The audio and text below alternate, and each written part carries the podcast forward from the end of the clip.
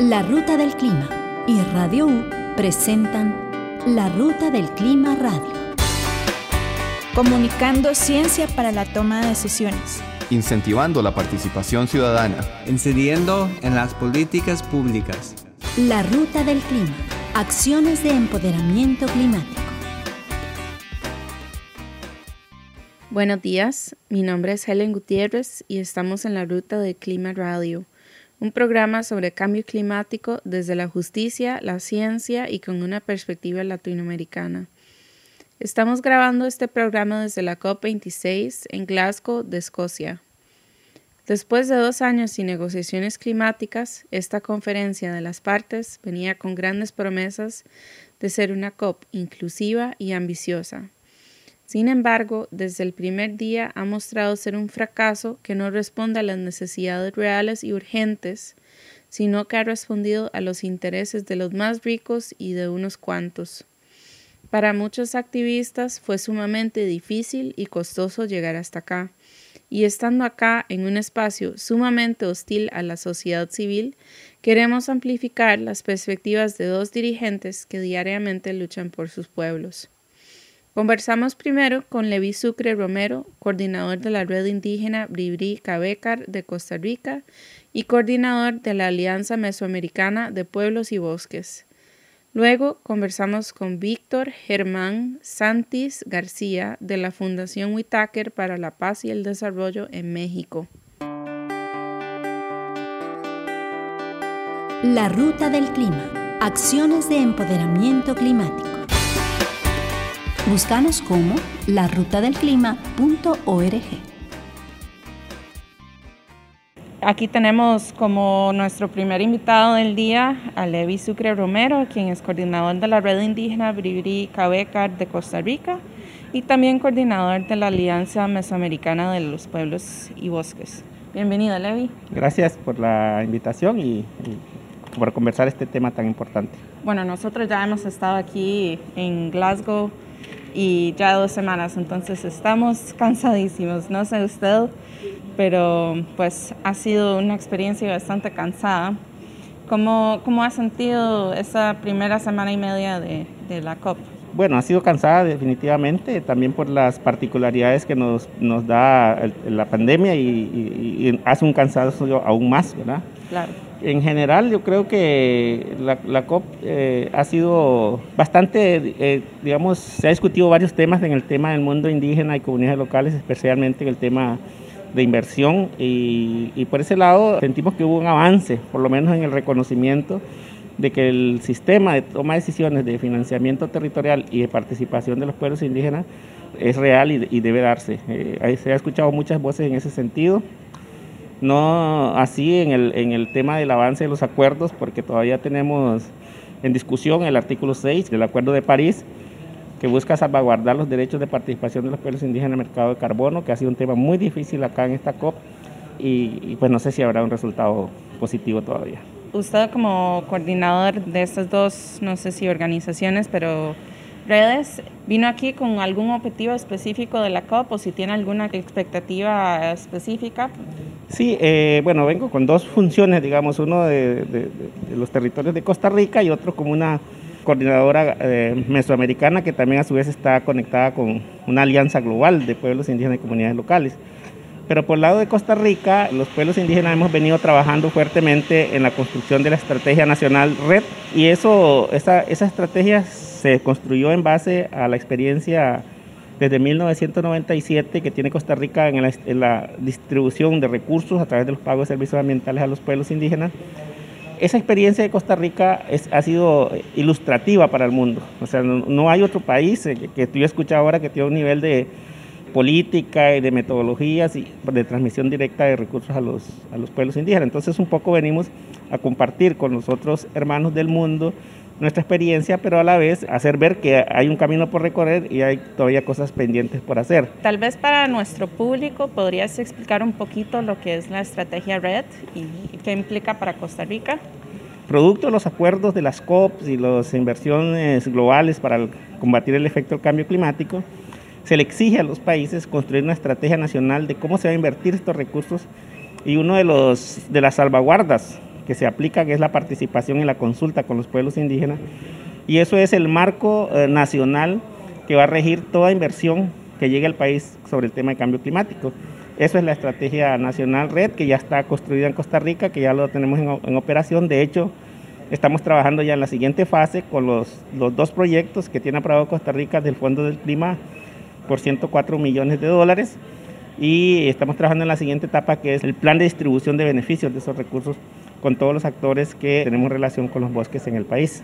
¿Esto se relaciona con el artículo 6 de alguna manera o, o funcionan de manera separada? Sí se relaciona con el artículo 6, lo que pasa es que Costa Rica no, hasta este momento no tiene esta situación porque tenemos un mecanismo general de consulta, un decreto de consulta establecido, tenemos la construcción de la Estrategia Nacional Red, tenemos un mecanismo de diálogo con el gobierno en este tema y sobre todo tenemos la experiencia desde 1997 en un marco legal del pago por servicios ambientales que le, da recursos a los, a los pueblos indígenas. Pero también esto pasa por el reconocimiento de derechos, de derechos a la tierra y derechos al carbono. Eso es básicamente lo que pide el artículo 6, que se regule a nivel global y hay muchos países que no están de acuerdo con esto porque consideran que es limitarles el, el, mercado de carbono. Y el otro tema que usted mencionó anteriormente era el tema de financiamiento, que están hablando sobre financiamiento para los pueblos indígenas, ellos mismos administrar su propio fondo de financiamiento o como eh, ¿Qué, es lo que estaban en la mesa?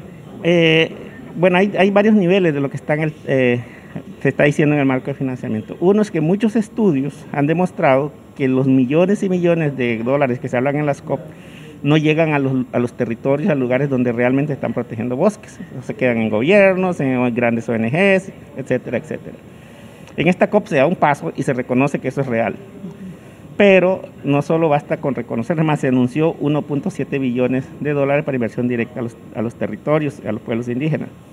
Lo que pasa es que si ese dinero lo implementan bajo los mecanismos actuales, volverá a ser otro, problema, nunca llegará, porque los mecanismos, las metodologías de que esos fondos lleguen a los pueblos indígenas y territorios no están hechos para eso. Entonces terminan otra vez enmarañados en la burocracia y, y no va a llegar. Y ese es uno de los temas que estamos levantando nosotros como pueblos indígenas aquí en la COP.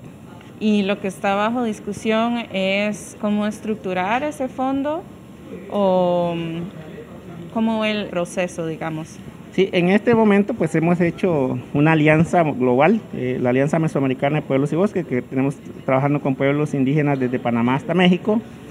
Hemos hecho una alianza con Suramérica, con COICA, que es la cuenca amazónica, con APIP en Brasil, con Repalec en la cuenca del Congo de África y con Amán en Indonesia. Y hemos planteado un, mecanismo que llamamos el mecanismo de eh, financiamiento territorial Shandia. Este mecanismo lo que establece son principios y precondiciones para que la inversión territorial llegue. Bueno, ¿cuáles son los principios? Los primeros principios es que debe estar articulado con las gentes que están tomando decisiones, con las autoridades y líderes territoriales, por ejemplo una precondición, tiene que existir en el país el reconocimiento del derecho a la tierra y el derecho al carbono para poder invertir, porque si no los, los gobiernos seguirán vendiendo los carbonos de los pueblos indígenas. Y eso es solo por ponerte un ejemplo de lo que establece esta propuesta de mecanismo de inversión directa territorial que llamamos Chandia. Y ya tal vez para cerrar esta conversación que ha sido muy interesante, ¿nos puedes contar un poquito de, de cómo es o, cómo has observado el, papel de Costa Rica en levantar, digamos, la voz de los pueblos indígenas aquí en la COP y particularmente alrededor del artículo 6? El papel de Costa Rica realmente se suscribe en el, en el recién premio este, recibido el país por el Earthshot Prize.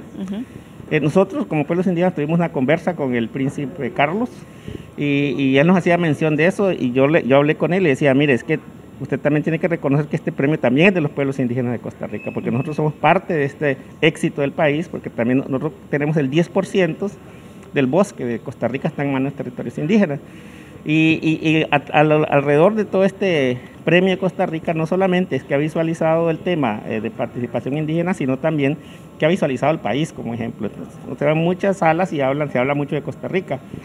Yo creo que eso es positivo, es positivo pero también es un reto, porque tenemos que ir, eh, eh, generando más y más instrumentos, herramientas y políticas para que esto sea sostenible más en el tiempo. Lo hemos demostrado por 30 o 40, 50 años, pero las condiciones no son las mismas y, reta al país. En términos generales, yo creo que para los pueblos indígenas el papel de Costa Rica aquí ha, sido eh, eh, importante y nos ha dado la oportunidad de visibilizarnos más. Bueno, Levi, muchísimas gracias por, participar en, este segmento y ojalá el, el, público pueda sacarle provecho y aprender un poco de la perspectiva suya de estar aquí en la COP y pues muchos éxitos y ojalá salgan buenos resultados. Claro que sí, yo creo que eso esperamos todos, buenos resultados, aunque todavía nos vamos con la incertidumbre que del dicho al hecho hay mucho trecho. Claro. Y ese trecho pues estamos para trabajarlos y, y darle información a quien quiera, cuando quiera, con mucho gusto estamos para dar toda la información de lo que hacemos aquí en la COP. Gracias. Estás escuchando La Ruta del Clima Radio. Si sentís preocupación por el cambio climático, desplazarte a pie, en bus o en bicicleta son acciones que te permiten reducir tu huella de carbono. La ruta del clima. Acciones de empoderamiento climático.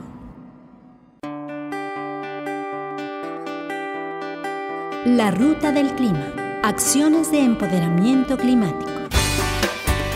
Búscanos como larutadelclima.org. ¿Qué estás siguiendo exactamente aquí en la COP? Como qué, qué temas? Los temas que estoy siguiendo tienen que ver con procesos comunitarios de personas indígenas. Entonces, principalmente he estado en pabellones en donde hablan acerca de experiencias de base, ¿no? Entonces, eh, con el objetivo de conocer qué se están haciendo en otros contextos para poder sí identificarlos y buscar incluso una charla con ellos, ¿no? Y compartirles qué hacemos, porque estamos convencidos que en la manera en que colectivicemos todo lo que estamos haciendo podemos generar mayor incidencia, ¿no? Incidencia local para la transformación nacional o internacional, ¿no? Claro. Creo que es muy importante lo que decís porque pues obviamente los impactos climáticos se sienten en las comunidades, así como en lo más local, en el nivel más local. Sin embargo, como mucho de lo que está pasando aquí y mucha de la política climática en general se queda como en los más altos niveles y no, no aterriza, digamos, a las realidades o las necesidades locales. ¿Cómo has visto este tema abordado aquí en la COP? Fíjate que es interesante estar en la COP porque quisiera destacar que me agrada observar que las organizaciones de base y personas indígenas y personas que no son indígenas pero tienen organizaciones están compartiendo sus experiencias. Claro, a través de los pabellones de los países, porque al final de cuentas son ellos quienes están financiando estos proyectos, ¿no? Pero creo que lo, lo que está bastante bien es que sean las personas que trabajan en los procesos quienes estén compartiendo lo que están haciendo. Aunque fíjate que también me gustaría compartirte que eh, desde de otra perspectiva, mucho se atribuye mm, a que hay que cuidar los recursos naturales y que son los, los pueblos originarios eh, los que principalmente tienen que hacerlo, ¿no? Sí, porque son los, los guardianes de las semillas, de los saberes tradicionales, de todos los recursos, pero quizás deberíamos de voltear a ver la otra cara de la moneda, en donde, mm, ah, ok, si está genial que, que quieras invertir y que quieras eh, darle todo ese peso a las comunidades, pero el, dato es que ellos lo están haciendo de por sí. Las, si se dan cuenta y comparan eh, el hecho de, las prácticas de quemar para volver a sembrar, tumba arroz y quema, pues es mínimo en comparación a lo que están haciendo las grandes empresas en cuanto a las emisiones de CO2. Y creo que aquí el tema de la COP, sí conocer las experiencias, pero creo que es más como que dan a conocer qué están haciendo los países, pero lo realmente interesante sería ver qué están haciendo para las, las empresas, qué están haciendo para frenar las emisiones de CO2, pero desde los entes o, el sector privado que sí está generando esas emisiones, ¿no? Sí, y, yo creo que eso toca muy, como mucho con el tema de la justicia climática en el sentido de que de tanto evitar su propia responsabilidad por abordar y corregir el problema que ellos están causando, le están echando, o sea, además de que muchos de los pueblos indígenas y las comunidades locales ya están lidiando con los impactos climáticos, ahora también le quieren echar todo el peso de resolver el problema que ellos han creado. Claro. Entonces es como, ¿qué está pasando aquí? Sí, justo creo que aquí los temas que se deben de estar abordando, o sea, claro, los estados parten los convenios y cómo se están generando los acuerdos, pero en los pabellones, ¿qué están haciendo las empresas? Que sabemos qué empresas son que están acabando con los recursos, con el agua, con la fertilidad de los suelos, con las grandes transnacionales que están acaparando las semillas, que ya son semillas híbridas y ya no son las que se pueden reproducir. Entonces, creo que, mm, que esto tiene que cambiar como tú decías, eh, eh, no es atribuirles las respuestas a las comunidades, aunque creo y estoy convencido que las respuestas están en los sistemas alimentarios tradicionales, pero la ejecución no le corresponde solo a las comunidades, sino a, los estados y hasta al sector privado sobre todo, ¿no? Entonces, y, los sistemas alimentarios eh, de las comunidades son sistemas que han demostrado hasta ahora resiliencia, es sostenibilidad, sustentabilidad y, que son, para mí son la base para realmente transitar a los sistemas alimentarios sostenibles. De otra manera, sinceramente, yo no lo veo. Claro. Y si no me equivoco, México, pues también como muchos otros países centroamericanos y latinoamericanos en general, México tiene como mucha extensión de monocultivos, ¿no? Entonces, cómo se está viendo reflejado como el movimiento para la agroecología, la agroforestería dentro de la, planificación climática en México. Sí, en, en, México justo se están implementando estas políticas en cuanto a, a, una producción basada en la generación de riquezas que está inserta en el sistema capitalista. Desafortunadamente este es un tema sistémico y es estructural que ha sido y sigue siendo muy difícil porque significa no estar en el capitalismo. Si te das cuenta, todos los sistemas alimentarios se basan en producir para vender, producir para generar riquezas económicas. Pero entonces eh, justo la agroecología, y por eso lo impulsamos, es un movimiento que genera no solo prácticas orgánicas, sino genera, incluso genera política, genera política pública, incidencia. ¿Por qué? Porque en la medida en que las personas generen conciencia sobre la importancia del consumo local, sobre la importancia de, las cadenas cortas, eh, entonces vamos a tener conciencia de, de qué estamos consumiendo, qué estamos comprando, porque en la manera en cómo nosotros decidimos qué comer, estamos haciendo política, porque fija la demanda del mercado. Si las personas dejan de consumir bebidas gaseosas, entonces el mercado mm, ya no las va a seguir vendiendo como ahora, porque la demanda es menos. ¿no? Entonces, si, existiera justo esa conciencia, esa sensibilización, creo que mm, esto cambiaría porque al final de cuentas, estás de acuerdo, existe un libre mercado, existe el libre mercado y las empresas y el sector privado por eso están vendiendo. Pero si nosotros, depende de todas las personas, si dejamos de consumir estos productos y consumimos local, vamos a hacer política, estamos, estaremos incidiendo en las políticas públicas alimentarias.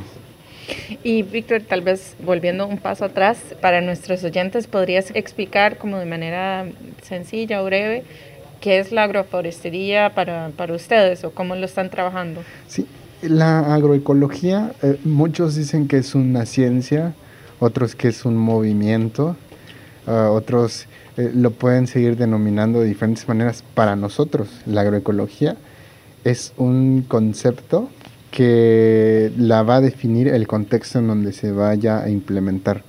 No es un concepto definido, no es una receta de cómo vamos a hacer, cómo vamos a producir. Entonces, para responderte es una manera de convivir, de producir, de decidir que se adecua al contexto en donde se implementa. Las personas definen qué es la agroecología pero que sus principios básicos son que vamos a generar prácticas de producción sostenible, vamos a generar organización comunitaria y vamos a generar política en la decisión del consumo de, lo que vamos a, tener como alimentos. Esas tres cosas que mencionaste son también críticas para pues, la adaptación al, cambio climático y, ver cómo, cómo le hacemos frente a esos impactos que, que ya de por sí vienen. Y tal vez para cerrar, ¿qué expectativas tienes sobre eh, la finalización de la COP o, más bien de tu participación aquí en la COP. Claro, de mi participación pues me llevo grandes experiencias y que creo que es lo más enriquecedor de conocer qué se están haciendo en otros países y quiénes lo están haciendo porque tienen nombre y apellido y, poder contactar, poder compartir experiencias de, incidencia comunitaria con las organizaciones, me llevo pues contactos, sobre todo de organizaciones, que ahí está la base de lo que se está logrando ¿no? a nivel local. Y, de parte de, de los estados que son parte de las Naciones Unidas, pues generalmente son los convenios, los acuerdos ¿no? que se firman, que desafortunadamente es como la legislación, y hablo en México, es como la ley en México, únicamente está reconocida, pero no está garantizada. Creo que aquí justo es parte de la corresponsabilidad de ver cómo nosotros como ciudadanos, y sobre todo jóvenes, que somos el relevo generacional, damos seguimiento a los acuerdos que cada uno de los países firma. Por ejemplo, México lo firma, eh, su ratificación, su implementación, su evaluación. Creo que esa parte es en donde yo me quedo que sí, van a firmar el acuerdo, pues sí está genial, ¿no? Pero me voy con, ya sé que tengo que estar observando, eh, incluso pues, estar incidiendo en las políticas para el cumplimiento de estos acuerdos y que no sea letra muerta, ¿no? Sí, creo que esa es responsabilidad de, de todos y todas, pues las que queremos mejor acción climática aterrizada, digamos, porque no, no puede quedar solo en la política. Bueno, muchísimas gracias, Víctor, por venir a, conversar con nosotros hoy. Ojalá haya sido una, sesión provechosa. A ti, Helen, un gusto escucharles, saber de ustedes y bueno, qué, qué bueno que podamos conectar, ¿no? Estás escuchando La Ruta del Clima Radio. Recordemos que la acción climática comienza por nuestros hogares. Nuestros hábitos de consumo generan un impacto. La ruta del clima. Acciones de empoderamiento climático.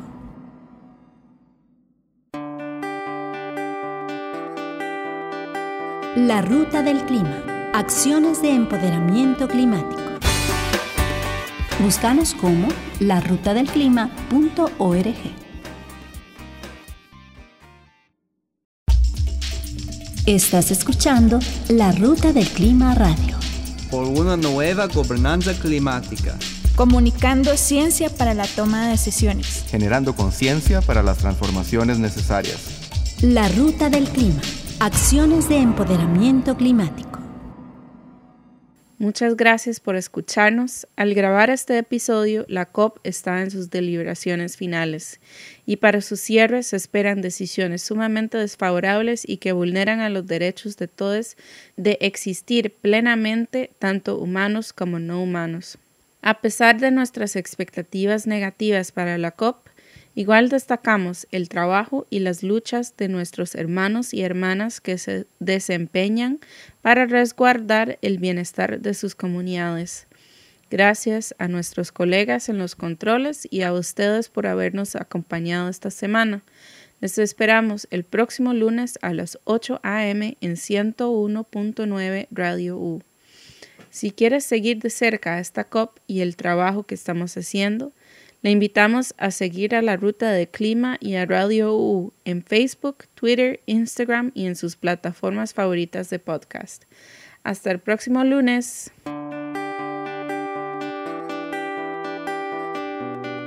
Esto fue La Ruta del Clima Radio. Apertura hacia la información climática. Generando conciencia para las transformaciones necesarias. Promoviendo el desarrollo sostenible. Te esperamos todos los lunes a las 8 de la mañana por Radio U 101.9.